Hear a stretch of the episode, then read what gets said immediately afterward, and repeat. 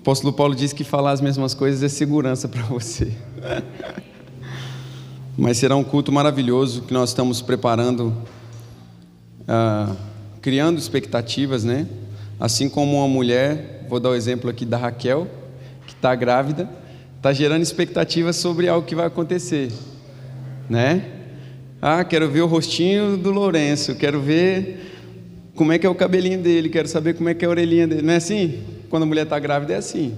Você deve olhar para a palavra, irmão, e gerar expectativa ao seu respeito. Gerar expectativa, o que Deus ele está planejando fazer na minha vida. Glória a Deus. E quanto mais você se aprofundar na palavra, mais você vai se conhecer no Senhor, mais você vai ter propriedade, mais identidade você vai gerar, mais convicção vai ser gerada dentro de você e eu creio que dias extraordinários estão diante de nós, amém? Antes de começar aqui, eu quero dar boas-vindas para você que está vindo na Casa da Fé pela primeira vez. A casa é sua, glória a Deus, você pode ficar à vontade. Aqui ninguém vai roubar nada que é seu. Estou brincando, irmãos. Mas fique à vontade, é um privilégio e um prazer para nós podermos estar aqui servindo cada um de vocês. E se você quiser ficar com a gente, eu acho que esse microfone pode baixar um pouquinho, mano, por favor, porque ele está bem bem alto.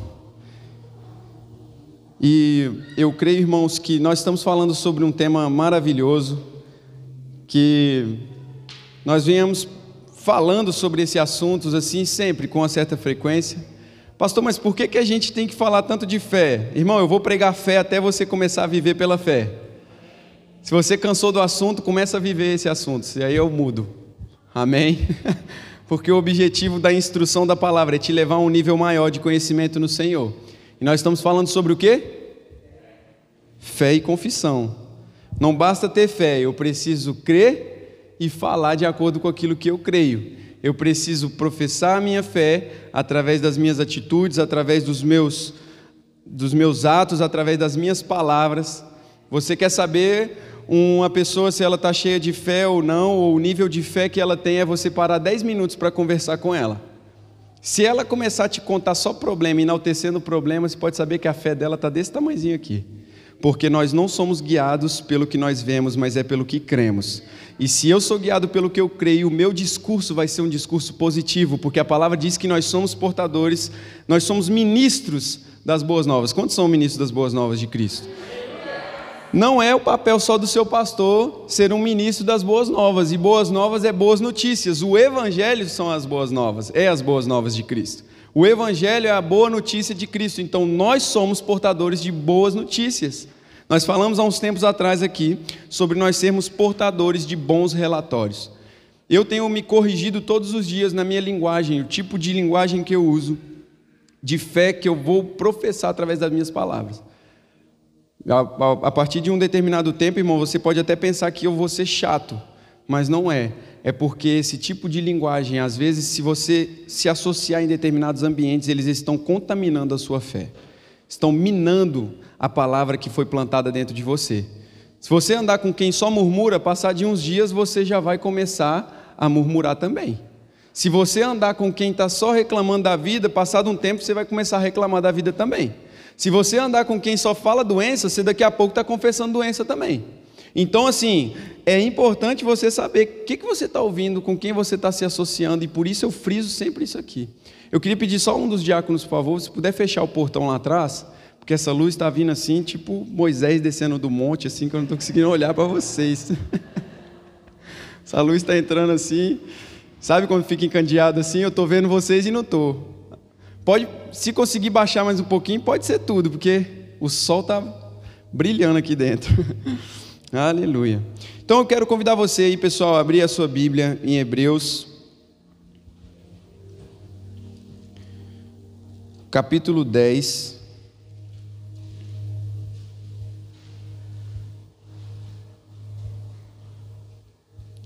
E nós vamos ler a partir do verso 23.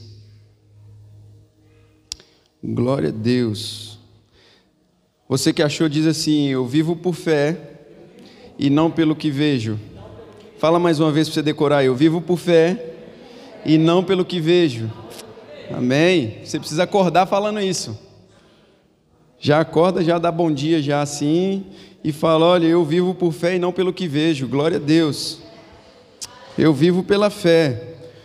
Hebreus capítulo 10, verso 23, ele está dizendo assim: Apeguemos-nos com firmeza à esperança que professamos, pois aquele que prometeu é fiel. Apeguemos-nos com firmeza à esperança que professamos, pois aquele que prometeu é fiel. E consideremos uns aos outros para nos incentivarmos, olha só, ao amor e às boas obras. Não deixemos de reunirmos como igreja, segundo o costume de alguns, não lá na casa da fé, misericórdia. Mas procuremos encorajar-nos uns aos outros, ainda mais quando vocês veem que se aproxima o dia. Olha só, o primeiro versículo que nós lemos: Apeguemos-nos com firmeza à esperança que professamos, pois aquele que prometeu é fiel. Eu não sei se na Almeida Corrigida ela está dizendo assim: é, mantenhamos firmes a confissão da nossa esperança. Nós estamos falando sobre fé e confissão e pegar com firmeza é como você agarrar essa palavra. Mantenhamos, apeguemos com firmeza. Quando você você for ver um exemplo, uma pessoa que ela vai fazer aquele trabalho de pintura, de rapel, por exemplo, ela tem que estar o quê? Firme naquilo ali, para que ela possa não despencar, sim ou não?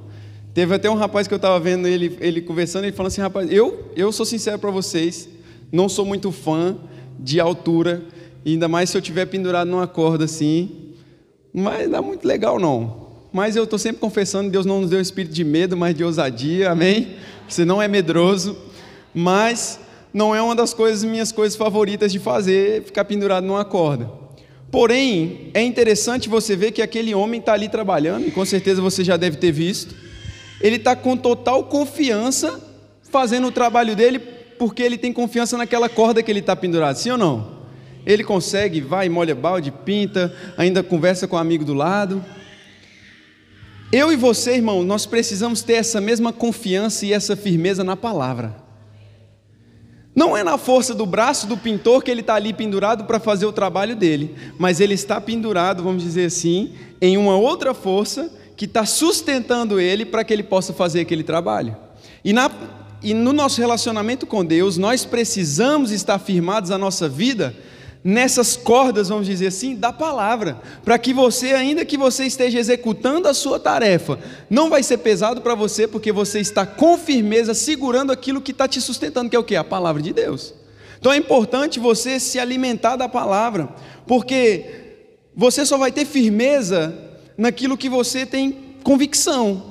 Se você não domina um determinado assunto, se você não domina uma determinada área, por exemplo, eu corto cabelo, mas se eu for fazer alguma outra coisa que não seja um exemplo, algo muito, é, é, é, é um trabalho muito minucioso, eu estava brincando aqui, estava falando com, com o tio Neuso, para quem não conhece, tio Neuso é irmão da pastora Neuzeli, e ele chegou do Brasil tem pouco tempo, e nós estávamos falando, eu para a obra, irmão, eu tenho dois braços esquerdos, para trabalhar na obra, eu sou o melhor ajudante que tem. Pode perguntar ao pastor João aí, que trabalha comigo, rende. Estou brincando, mas porque não é o meu chamado, irmão. Eu não tenho esse dom.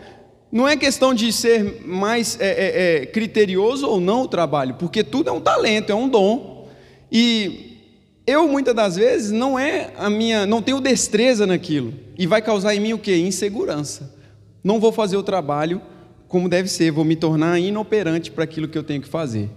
O pastor João fica brincando comigo que ele fala que para eu pintar o rodapé eu precisei de escada.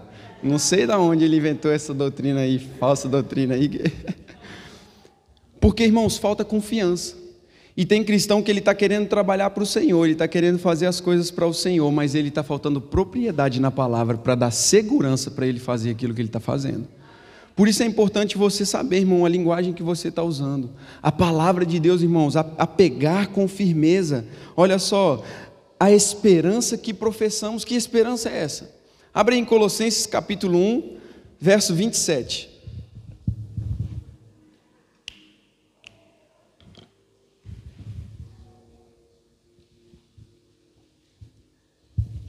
Colossenses 1.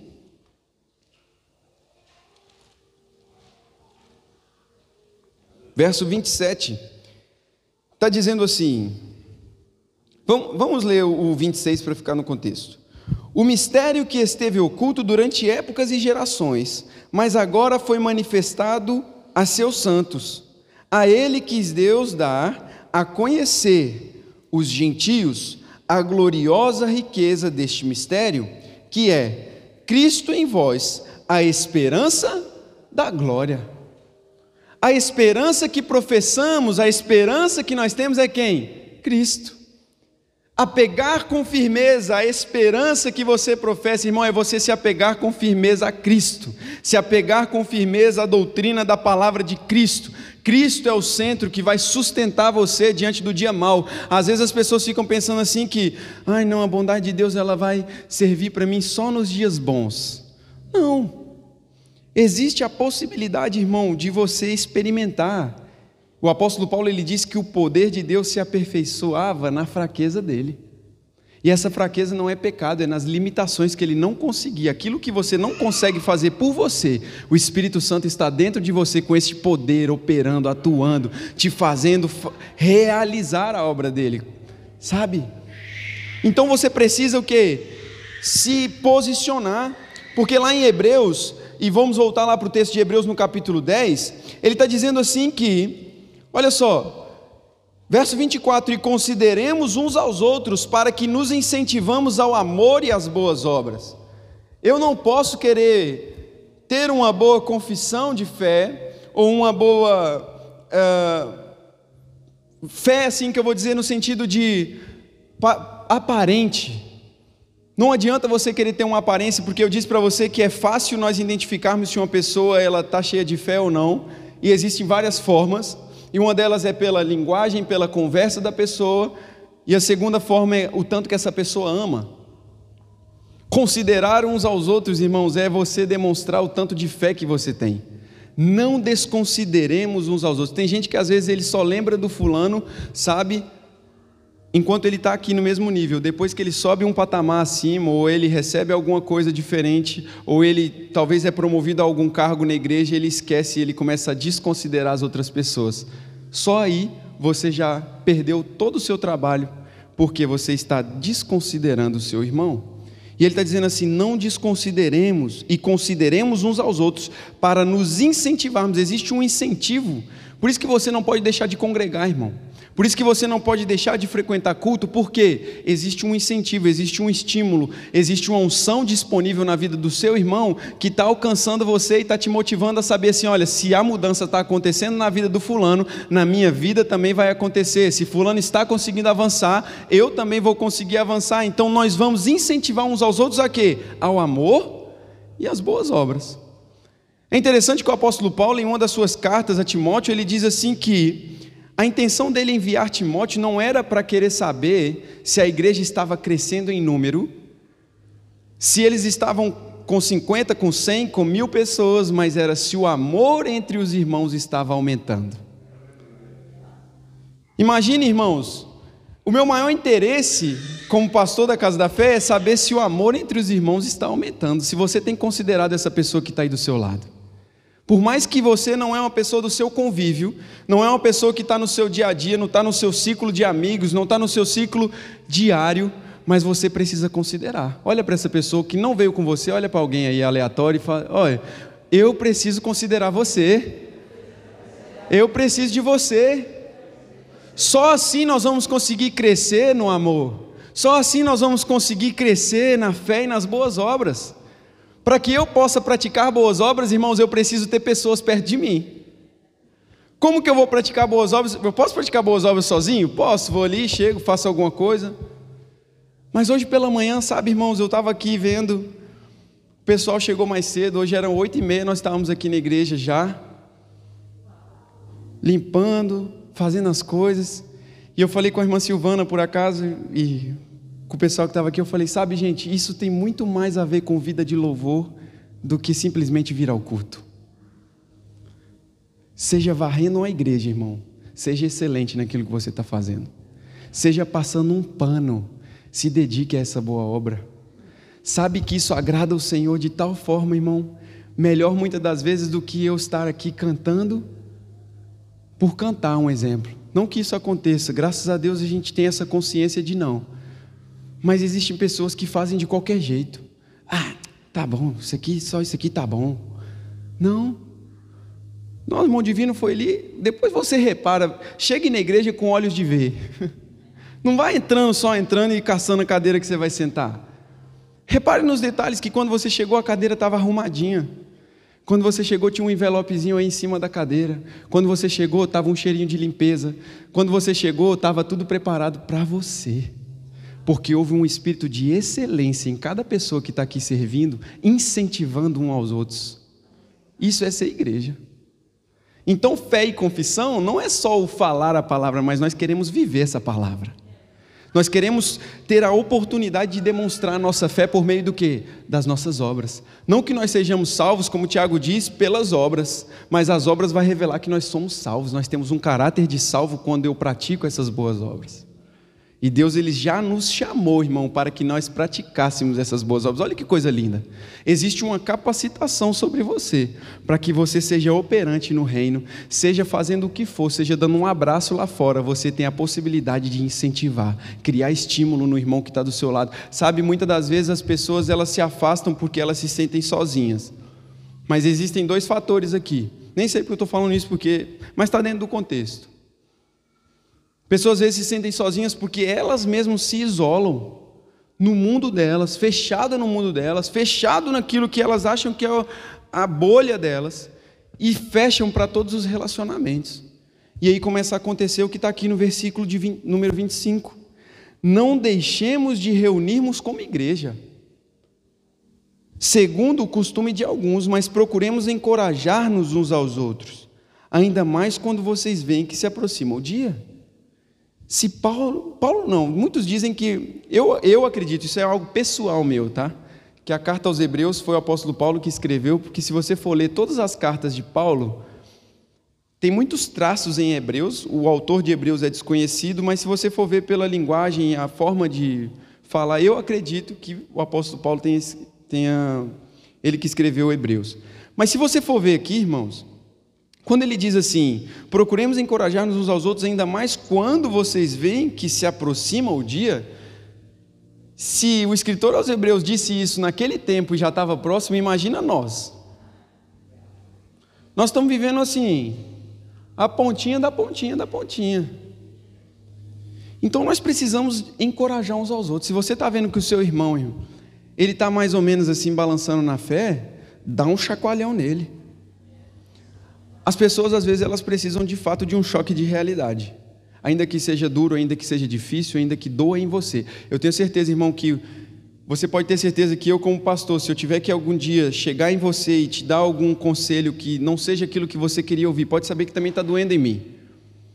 É como um pai vai corrigir o filho. O pai dificilmente vai querer bater na criança. Às vezes contra a sua vontade, no sentido você fala assim, poxa, Ô oh, menino, eu não queria ter que te bater, mas você não está se comportando, não é assim que funciona? Não é que o pai tem prazer em bater no menino, mas também não é que você vai deixar de corrigir o seu filho. A Bíblia diz que aquele que poupa a vara desagrada a Deus. Então, se você não bater no seu filho hoje, corrigir ele, instruir ele, irmão, você vai ter sérios problemas lá na frente. Então, corrija o seu filho. Mas, como pastor, eu quero que você viva uma vida coerente com a palavra que você tem ouvido, que você tem aprendido. Porque afinal de contas, é tempo que está sendo dedicado aqui, é tempo que está sendo é, de, deliberado aqui para você, todo esse ensinamento, toda essa instrução da palavra, para quê? Não é para você ficar só aqui ouvindo e entretendo você no domingo, mas é para que você viva essa realidade todos os dias da sua vida. Reunir como igreja é algo que nós vamos fazer e nós estamos orando para isso, irmãos. E eu vou frisar novamente: nós precisamos de mais compromisso. Nós precisamos levantar líderes de célula aqui e pessoas às vezes falam: Não, eu quero, pastor. E aí? Na hora do vamos ver. Vou aqui para trás por segurança, espera aí. Eu preciso de vocês. Reunir como igreja Sabe, a comunhão nos lares, culto nas casas. Às vezes você está esperando a iniciativa do pastor começar uma célula, comece você um culto familiar. Comece você na sua casa a reunir-se como igreja. Ele não disse reunir somente na igreja, mas reunir-se como igreja. O culto começa na sua casa. A confissão da palavra e da fé começa na sua casa. Começa quando você acorda. Já acorda? Que referência que o seu filho vai ter se ele só estiver falando negativo? Daqui 5, 10, 15 anos, como vai ser o comportamento das nossas crianças pela influência que elas recebem, não na igreja somente. Não é responsabilidade só do ministro lá na sala das crianças educar elas, mas dos pais. Gerar, sabe, o ambiente, quem faz é você. Amém ou é de mim? Vocês estão muito calados aí, mas é a palavra. O dia já está próximo, irmão, e nós precisamos atentar os nossos ouvidos para isso, os nossos olhos. Você sabia que na China eles já bloquearam a Apple? Bloqueou o acesso de aplicativos da Bíblia nos celulares, nos telemóveis? E tem gente que não gosta de ler a Bíblia. Não pega nem a Bíblia nem para ler um salmo em casa. Mas está lá aberta no Salmo 23 em casa, Salmo 91. O diabo não tem medo disso não, irmão. O diabo não tem medo da Bíblia aberta lá assim, ó, no rack, lá no aparador, lá na. Tá lá assim, ó. Você chega na casa da pessoa, tá lá a Bíblia assim, ó. Bobear tá até com pó, você faz assim lá no meio. É misericórdia mesmo. O diabo ele tem medo quando essa palavra aqui entra no seu coração e você começa a falar de acordo com aquilo que você está lendo. Não é só, não, tá lá minha Bíblia, pastor, você precisa de ver aberta. Deus está protegendo a minha casa. Não vá ler, não. Não vá abrir a Bíblia para você ler, não. Sabe por quê? Abre lá comigo em 1 Timóteo capítulo 6, verso 12.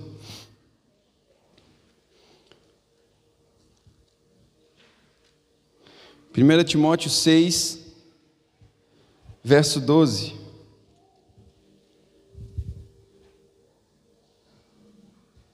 Onze. Diz assim: você, porém, homem de Deus, fuja de tudo isso e busque a justiça, a piedade, a fé, o amor, a perseverança e a mansidão. Agora, olha que interessante o conselho de Paulo para Timóteo: combata o bom combate da. Tome posse da vida eterna, para a qual você foi chamado e fez a boa confissão, olha só, na presença de muitas testemunhas diante de Deus, que a tudo dá vida, de Cristo Jesus, e de Cristo Jesus, que diante de Pôncio Pilatos fez a boa confissão, e eu lhe recomendo, guarde esse mandamento imaculado e irrepreensível até a manifestação do nosso Senhor Jesus Cristo, a qual Deus fará se cumprir no seu devido tempo. Olha só que interessante, irmãos. Você precisa pegar esse conselho que Paulo deu não só para Timóteo, mas isso aqui está para mim e para você nós aplicarmos na nossa vida.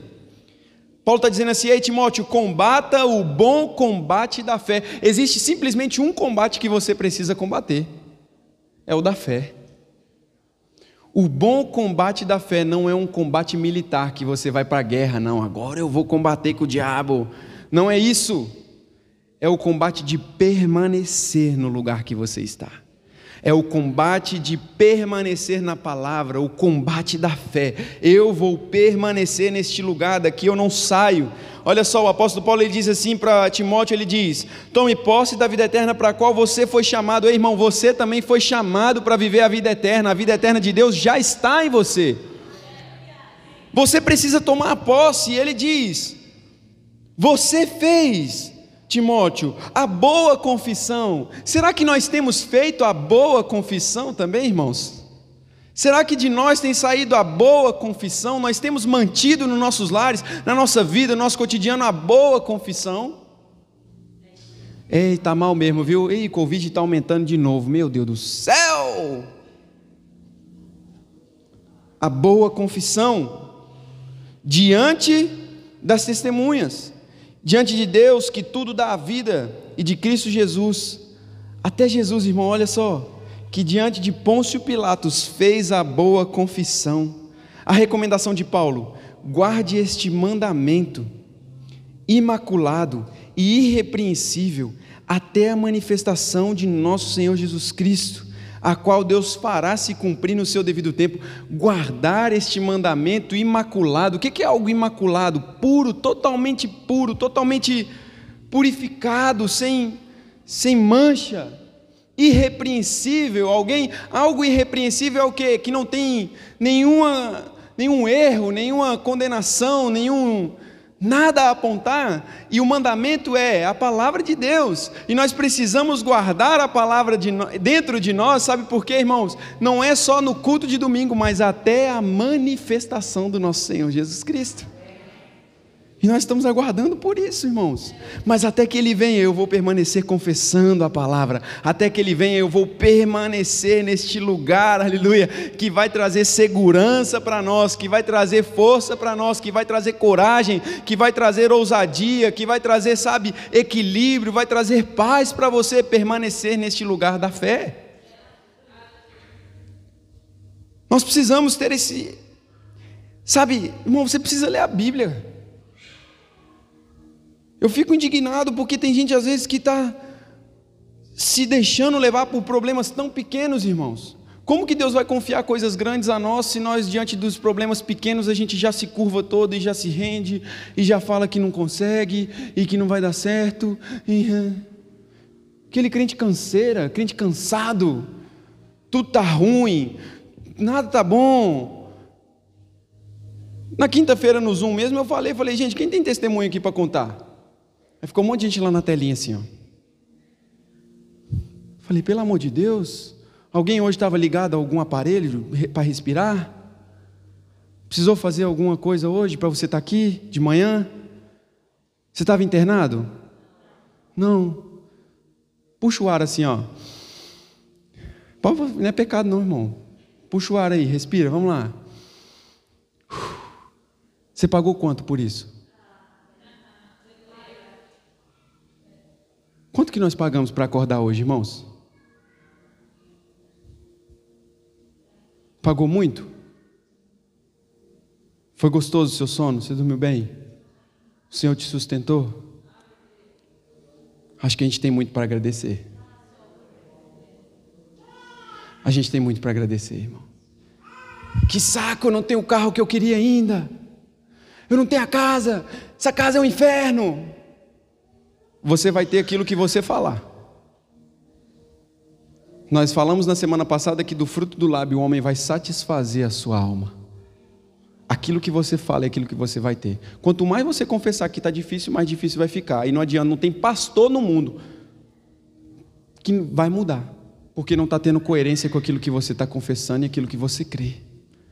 Celebre, irmãos, as pequenas conquistas da sua vida. Celebre.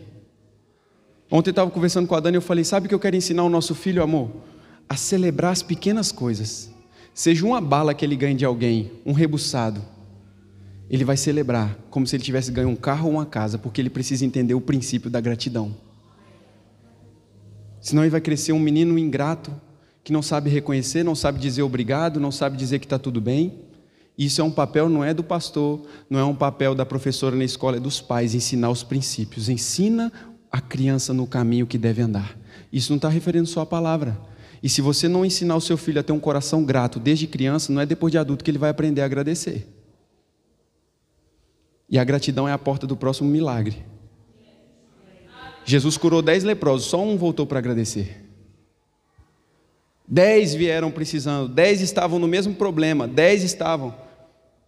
Cultos cheios, irmãos. 100, 200, 300 pessoas. Quantos recebem milagre? Mas quantos têm o princípio de permanecer? Não é porque eu vou adorar a Deus pelo que Ele me dá, mas é pelo que Ele é. E Ele é digno da minha adoração. Ele é digno de eu permanecer neste lugar. Ele é digno. Tendo ou não tendo, eu vou permanecer até o dia da manifestação do nosso Senhor Jesus Cristo. Eu vou permanecer. Venha quem vier, irmão. Venha o que vier, se você está em Cristo, irmão, você não precisa se preocupar. Eu sei que é difícil às vezes, é desafiador, é complicado. Existem momentos em que a pressão ela vem. Mas não vai dar uma carga, Deus não vai colocar uma carga em você Não é que Deus vai colocar, Deus não vai permitir que você talvez passe por um processo que você não consiga suportar.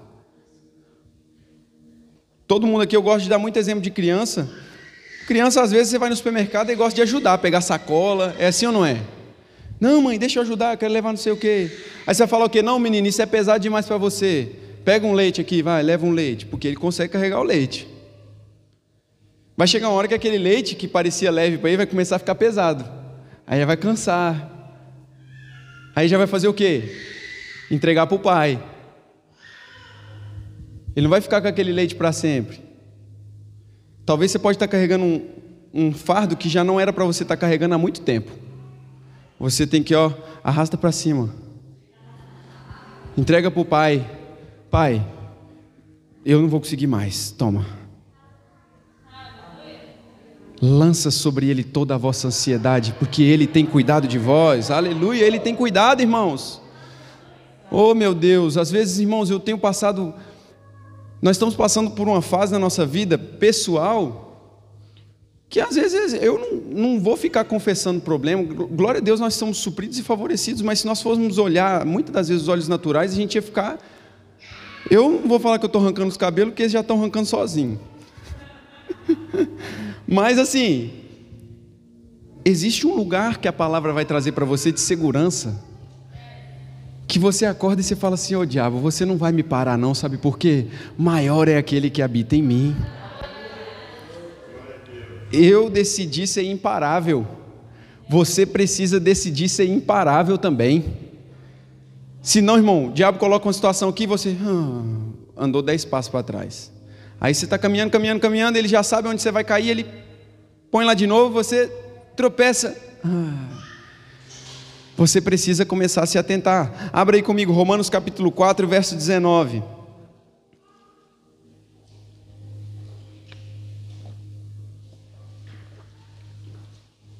Eu falo sempre um versículo e leio o anterior, né? Para ficar dentro do contexto. Romanos 4,18. Abraão, contra toda a esperança, em esperança creu. Meu Deus, olha que coisa. Vamos ler de novo. Abraão, contra toda a esperança, vírgula, em esperança creu. Ué. Contra toda a esperança, quer dizer que já não tinha esperança mas com esperança creu. Porque a fé dele não estava baseada no que ele vê, mas no que ele crê. Então, a minha esperança é Cristo. Então, se eu tenho esperança no que Deus falou, ainda que aos olhos naturais não tenha esperança, mas com a esperança que está dentro de mim, eu vou permanecer crendo.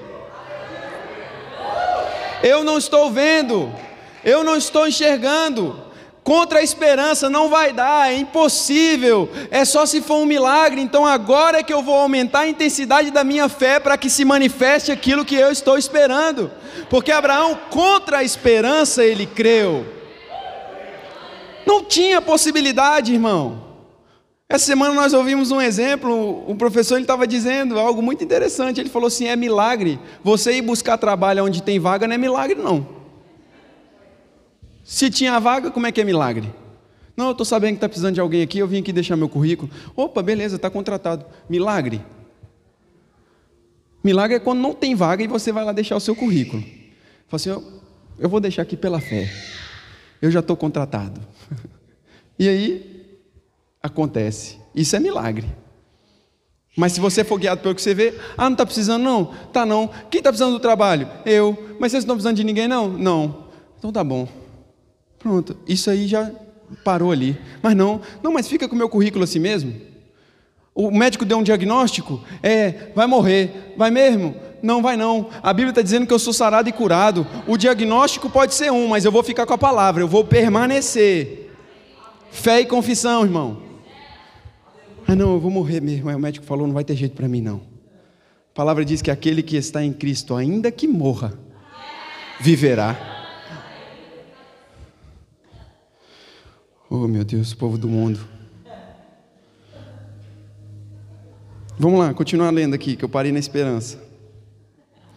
Assim, ah, tornando-se assim, pai de muitas nações, como foi dito ao seu respeito, assim será a sua descendência. Aqui que Abraão se pegou, olha. Quando Deus disse, assim será Abraão, acabou. Ele falou, eu não quero saber se está possibilidade ou não. Deus falou, assim será. Assim como Deus liberou palavras sobre esta igreja, nós estamos crendo, irmão, assim será, assim será. Talvez aos seus olhos você pode estar pensando, meu Deus do céu, nada está mudando, nada está acontecendo, mas quando parece que nada está acontecendo, tudo está acontecendo, irmão. Tudo está acontecendo, aleluia. E o verso 19, que é o que eu quero dar ênfase, ele diz assim: sem se enfraquecer na fé, reconheceu que o seu corpo já estava sem vitalidade, pois já contava cerca de 100 anos de idade, e que também o ventre de Sara já estava sem vigor. Mesmo assim, não duvidou, nem foi incrédulo em relação à promessa de Deus, mas foi fortalecido em sua fé e deu glória a Deus. Olha só, meu Deus, ah, meu Pai, sem enfraquecer na fé. A fé ela não vai negar o fato, irmão, mas não quer dizer que ela concorde com ele. Ele não enfraqueceu na sua fé e ele reconheceu, ele disse assim: Não, eu reconheço, peraí, eu já tenho 100 anos, eu reconheço que Sara já tem o ventre dela, já não é um ventre fértil, porém, houve uma palavra liberada de Deus que Deus não está condicionado à situação natural desse mundo, ele fala e acontece. Então eu vou fazer o que? Eu vou me apegar àquilo que Deus falou, não aquilo que a situação está dizendo que é. E por ele não enfraquecer na fé, ele diz assim: mesmo assim, irmãos, ele vendo tudo isso, ele não duvidou e não foi incrédulo em relação à promessa de Deus. Tem gente que Deus falou algo com você há um ano atrás e não aconteceu até hoje, você já está pensando em sair da igreja porque não aconteceu. Não vou mais naquela igreja também, pelo amor de Deus, o pastor só fala de fé e nada acontece na minha vida. Por isso não está acontecendo. A linguagem, irmão, a coerência. Aqui é só uma instrução, você vai viver essa palavra quando o culto fechar a porta aqui e sair lá fora. Aí que começa o culto. Então você precisa entender, irmão. Deus falou com Noé: constrói a arca, Noé. Mais de 100 anos. Noé lá. Toque, toque, toque, toque. Ê, Noé, vai chover não, viu? Olha, você tá, ficou doido da cabeça já, Noé. Tá lelezinho. Noé ele foi chamado de louco até começar a pingar. Até começar a cair chuva, ele era chamado de doido. Agora imagine aquelas pessoas que duvidaram quando começou a chover, o desespero. Você precisa permanecer crendo, irmão. Se você quer alcançar algo no Senhor, permaneça crendo, não enfraqueça na sua fé. Aleluia. Está vendo como é importante falar de fé? É importante porque a Bíblia diz lá em, em Hebreus mesmo diz que o próprio Deus ele diz: "O meu justo Quantos são justos de Deus? O meu justo viverá pela fé. Ele não vai ter uma experiência de fé, ele não vai ter um, um lance com a fé, mas ele vai viver pela fé. É pela fé. Se você tentar entender Deus no seu intelecto racional, vai continuar tudo igual. Mas a partir do momento que você decide reconhecer e falar assim: não, eu preciso de Jesus, eu já não, por mim mesmo, eu não consigo passar daqui para frente. Eu não sei para onde eu vou, eu estou perdido. Ele é o caminho, a verdade e a vida. Ele diz: Eu sou o caminho, a verdade e a vida. Ele vai te conduzir a um caminho de verdade, a um caminho de vida. Olha só que interessante, abre em Timóteo, 2 Timóteo, e nós já estamos caminhando aqui para o nosso encerramento. Glória a Deus. 2 Timóteo, capítulo 1. Você que achou, diga aí, eu vivo por fé e não pelo que vejo. É isso. Está dizendo assim, olha. 2 Timóteo capítulo 1, verso 4. Lembro-me das suas lágrimas e desejo muito vê-lo para que a minha alegria seja completa. Recordo-me da sua fé não fingida, que primeiro habitou em sua avó Lloyd e em sua mãe Eunice, e estou convencido de que também habita em você. Por essa razão, torno a lembrar-lhe: mantenha viva a chama do dom de Deus que está em você, mediante a imposição das minhas mãos. Pois Deus não nos deu um espírito de covardia, mas de poder, de amor e de equilíbrio. O apóstolo Paulo está falando aqui com Timóteo, ele está incentivando aqui a Timóteo. E ele diz assim: Recordo-me da sua fé, aí no versículo 5, da sua fé não fingida, que primeiro habitou em sua avó Lloyd e em sua mãe Eunice, e eu estou convencido de que também habita em você. Olha que interessante. Exemplos. Nós estávamos falando sobre os nossos filhos terem referência. A fé, Timóteo, que habitou em sua avó, habitou na sua mãe. Eu estou convencido que essa mesma fé ela habita em você referência, irmão, daquilo que nós temos confessado, daquilo que nós temos professado no Senhor. Um legado de fé nós precisamos deixar para a próxima geração. Um legado de dependência no Senhor. As nossas crianças, elas têm que entender e aprender a viver pela fé desde criança. Desde pequeno, começar a criar estímulos de fé, começar a criar, sabe, para que elas possam vivenciar. E o apóstolo Paulo ainda diz assim: por essa razão eu torno a lembrar-lhe que mantenha viva a chama do dom de Deus que está em você. Existe um dom, irmão, queimando dentro de mim e de você. E nós precisamos, é a nossa missão, manter essa chama acesa. Porque enquanto esse fogo estiver aceso, irmão, você vai continuar caminhando. Enquanto você estiver com esse fogo aí ardendo dentro de você, é o que vai te motivar a querer não desanimar, é o que vai te motivar a querer continuar caminhando, crendo no Senhor, é manter essa chama viva, acesa. Como? Meditando na palavra, olhando para a palavra. Irmão, se você pegar só os evangelhos para ler, Mateus, Marcos, Lucas, João, e você pegar as cartas de Paulo para você ler, ainda que você pense que, ah, eu já conheço esse versículo de cor, mas leia. Mas leia e medite. E pratique. Ensine a alguém, fale sobre o tema. Que quando você ensina, você vai ter mais facilidade de memorizar, sabia disso? Você vai ter mais facilidade de lembrar dessa palavra, sabe como? Praticando ela. Só ouvindo, o seu cérebro vai reter só uma porcentagem dessa informação. Mas quando você pratica, você está tendo a possibilidade de armazenar. Quando você tem a possibilidade, como eu vou praticar? Lá no seu trabalho tem alguém que está com falta de fé, irmão, viva você pela fé lá manifestando, fala, olha, não vai ficar assim não. Existe uma resposta que nós precisamos dar diante dessa sociedade. Nós acabamos de ler aqui que Cristo em nós é uma esperança de glória, é uma resposta. O mundo está aí desesperançoso, mas nós temos essa esperança dentro de nós. Quando você abrir a sua boca, vai sair palavra de esperança. Quando você abrir a sua boca, não vai sair murmuração, vai sair uma palavra de paz, de alegria, de gozo, porque é isso que você tem. O seu pai, aquele que mora dentro de você, é um pai de alegria, é um pai de amor, é um pai de bondade, é um pai de superabundância, é um pai que não tem falta. Jesus ele diz: Olha, o Senhor é o meu pastor e nada, o salmista ele diz, e nada me falta. O Senhor é o meu pastor e de nada tenho falta. E em Mateus, Jesus ele ensina os discípulos a orar também: Pai nosso, Pai. Não é Deus longe, é Pai. Não é um Deus inalcançável, inacessível, é o meu Pai. Ele é o seu Pai. Se relacione com Deus como um Pai, irmão. Ainda que você não tenha tido uma referência de pai lá fora, um pai natural, você tem um pai eterno, um pai soberano que nunca te deixou só. Nunca. Agora, eu quero que você abra aí 1 Coríntios capítulo 2, verso 4.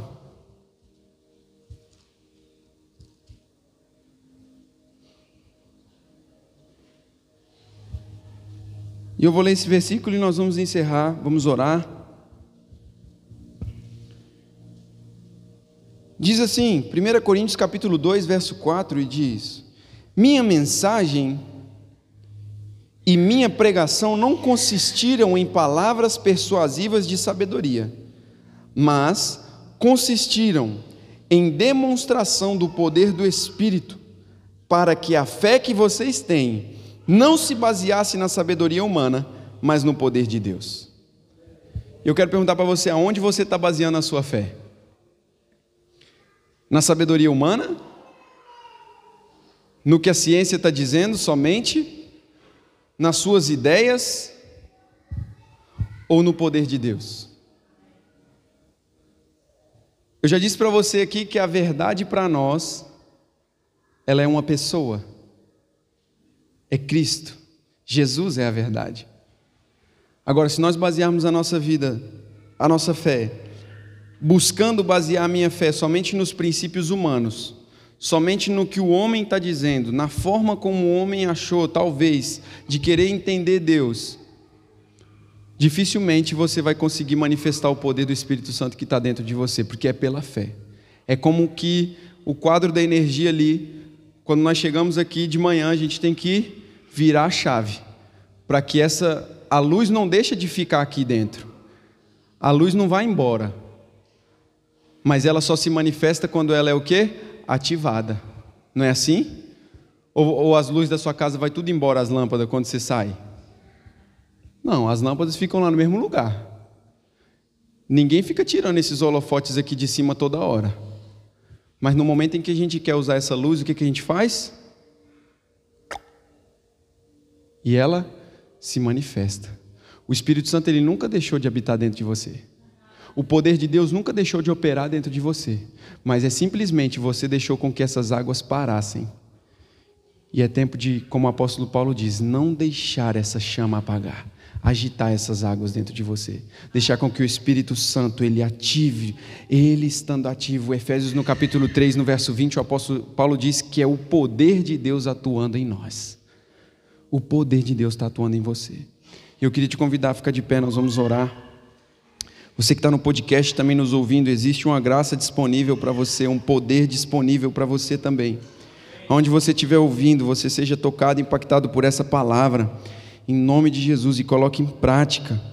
Glória a Deus, aleluia. O Senhor é bom, amém, irmãos?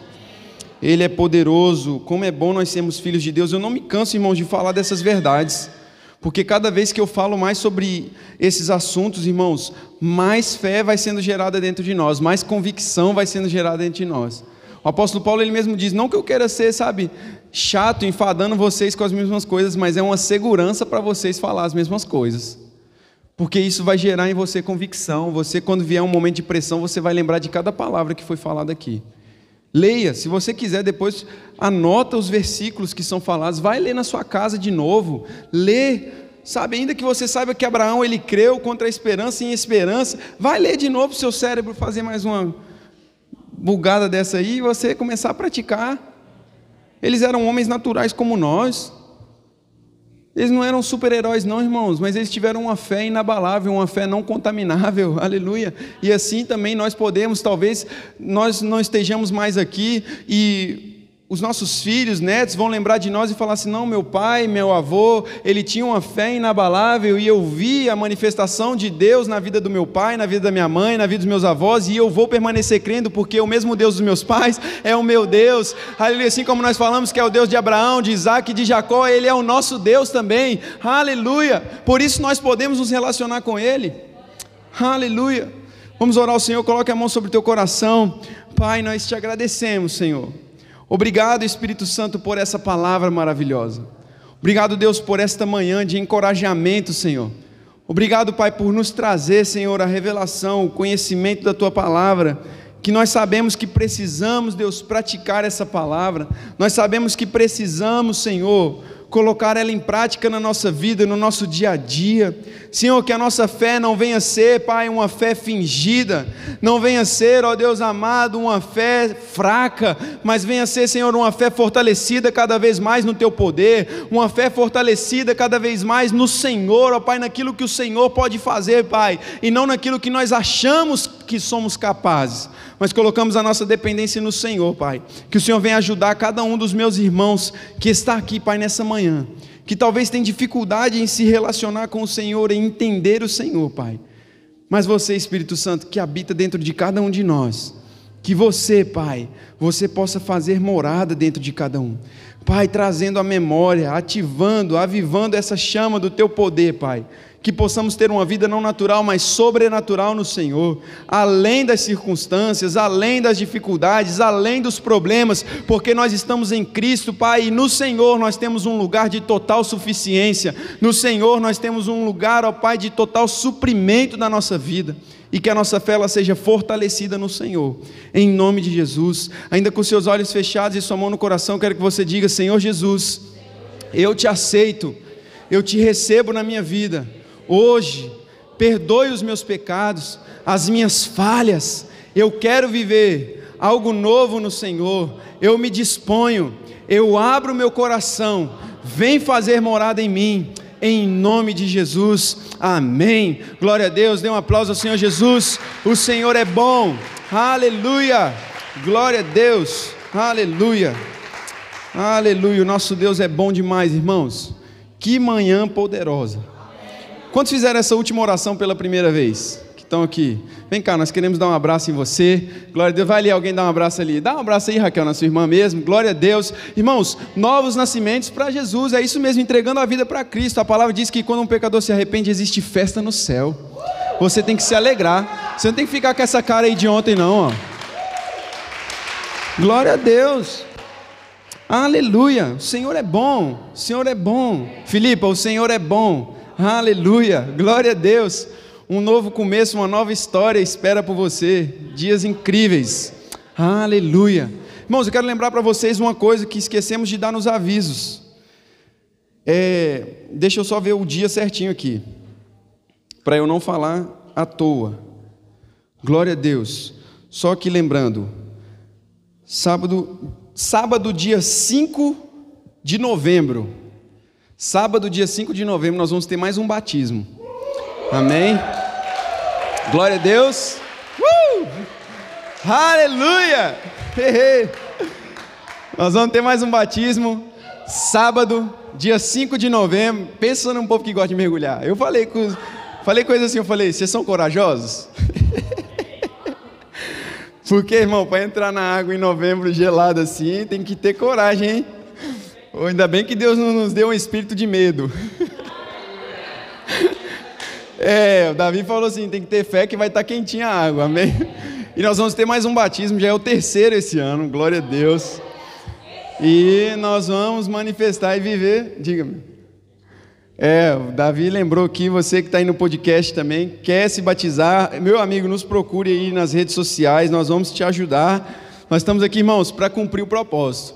Entenda que o batismo não é só ligando você à casa da fé, mas é ligando você a uma vida eterna no Senhor. Você está confessando Jesus, você está demonstrando a sua fé, amém? Aquilo que já aconteceu por dentro. Hoje foi um novo nascimento na sua vida, um novo começo, você vai ver. E a partir daí, irmão, é ó, só vitória, nova vida. Você tem a noção que uma pessoa que confessa Jesus nesse momento, irmão, no mundo natural não mudou nada, mas no mundo espiritual, irmãos, houve um, uma mudança radical na sua vida. Abre lá, Colossenses, só para nós fecharmos aqui, para você entender o que, que acontece com a pessoa. Meu Deus do céu! Abre aí, Fran, para o pessoal, por favor, Colossenses, capítulo 2. Espera aí, vou abrir aqui, não precisa, se não quiser abrir, irmão, só para você entender o que, que aconteceu com quem aceitou Jesus. Oh, meu Pai amado, eu me empolgo com a palavra. Esse pastor não cansa de pregar, não, pelo amor de Deus. Colossenses capítulo 2, versículo, versículo 13. Deus do céu. Diz assim: Quando vocês estavam mortos em pecados e na incircuncisão da sua carne, Deus os vivificou com Cristo. Ele nos perdoou todas as transgressões e cancelou a escrita de dívida que consistia em ordenanças e que nos era contrária. Ele a removeu pregando-a na cruz e tendo despojado os poderes e as autoridades, fez deles um espetáculo público triunfando sobre eles na cruz. E ele continua assim: olha, portanto, não permitam que ninguém os julgue pelo que vocês comem ou bebem, ou pela relação a alguma festividade religiosa ou celebração das luas novas ou dos dias de sábado. Essas coisas são sombras do que haveria de vir. A realidade, porém, encontra-se em Cristo. Não permitam que ninguém tenha prazer numa falsa humildade e na adoração de anjos e os impeça de alcançar o prêmio. Tal pessoa conta detalhadamente suas visões e sua mente carnal a torna orgulhosa. Agora olha o capítulo 3, verso 1. Portanto, já que vocês ressuscitaram com Cristo, procurem as coisas que são do alto, onde Cristo está sentado à direita de Deus. Mantenham o pensamento nas coisas do alto e não nas coisas terrenas, pois vocês morreram e agora a sua vida está escondida com Cristo em Deus. Aleluia. Quando Cristo, que é a sua vida, for manifesto, então vocês também serão manifestados com Ele em glória. Uh! Isso é a minha realidade e a sua, irmão. Aleluia. Sabe, Filipe, olha, eu vou te falar algo. Quando o medo vier bater na porta, dúvida vier bater na porta, você vai lembrar disso aqui, ó. Você vai dizer: A minha vida está escondida em Deus. Não tem poder nenhum que possa tocar você hoje. Você é filha de Deus.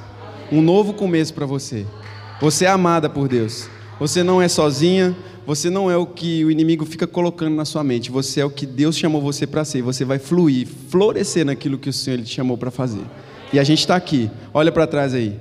Olha sua família. Isso aqui é a sua casa. Tá bom? Nós amamos você. Glória a Deus. Aleluia. O Senhor é bom. Uh! Aleluia. Glória a Deus, o Senhor é bom. Amém? Pastor João, vem aqui fazer essa oração final aí para nós. Glória a Deus. Aleluia. Eita, cultão, meu Deus do céu. Aleluia. Glória a Deus, amados. É muito bom falar sobre fé.